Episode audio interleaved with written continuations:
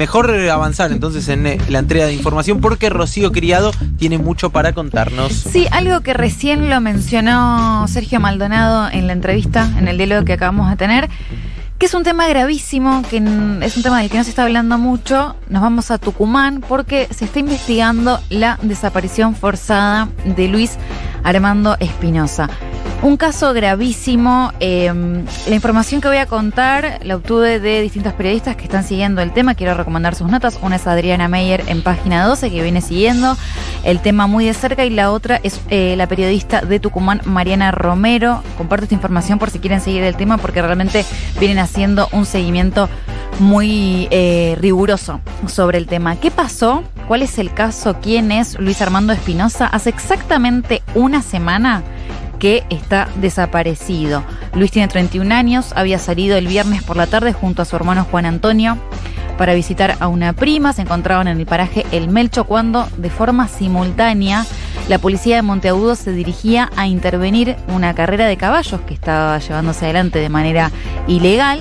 En el marco de ese operativo se cruzan con los hermanos Espinosa y los atacan, ¿sí? Así como escuchan sin ningún tipo de sentido alguno.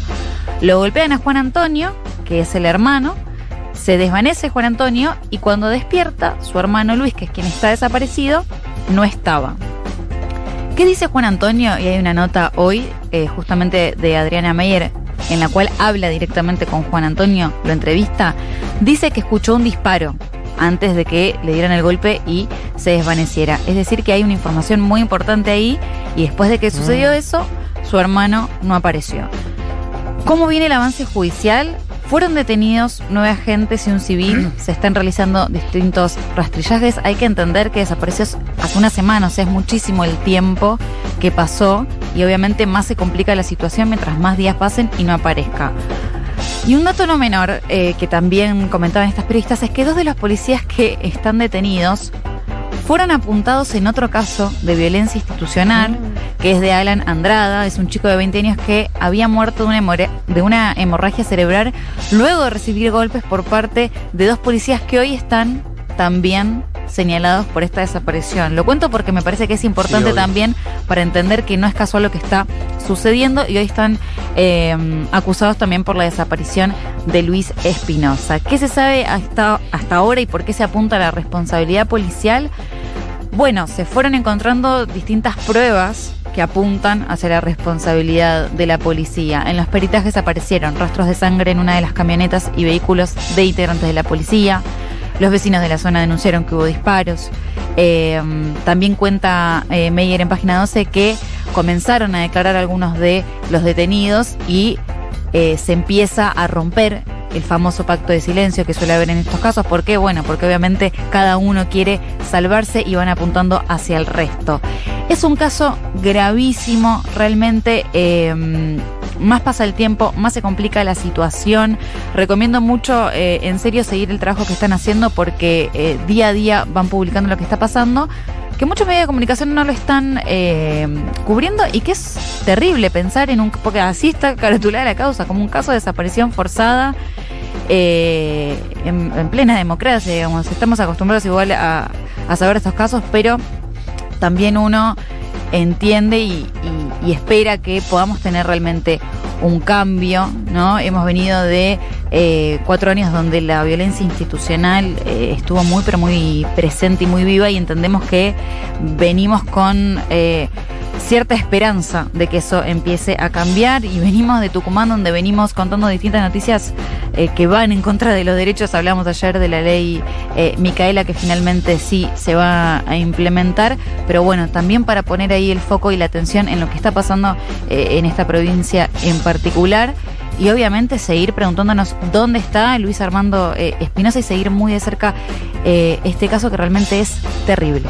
Sí, totalmente. Es impresionante hablar de, un desaparecido en, democracia. La verdad es que eh, ayer me los contabas para, para, para abordarlo el día de hoy y yo no tenía ni la más pálida idea, la, verdad, de, lo que había ocurrido. De hecho, me estoy informando ahora respecto a, a esto y lo digo para ejemplificar lo, lo, poco que se trata y el poco lugar que tienen eh, este tipo de situaciones en, los medios de comunicación. Estamos hablando de un desaparecido en democracia con eh, intervención policial de por medio, una policía provincial que tiene muchos casos de violencia institucional encima, que tiene muchísimas denuncias por eh, represión ilegal, por abusos eh, en, la utilización de, de, armas de fuego. Bueno, el caso de Facundito Ferreira, el, el chico de 12 años eh, al que mataron a quemarropa justamente, al que le plantaron pruebas, hicieron todo lo posible para inculparlo gracias a la doctrina Bullrich, gracias a la propia ministra Bullrich que había salido a respaldar a los policías, al policía le había dado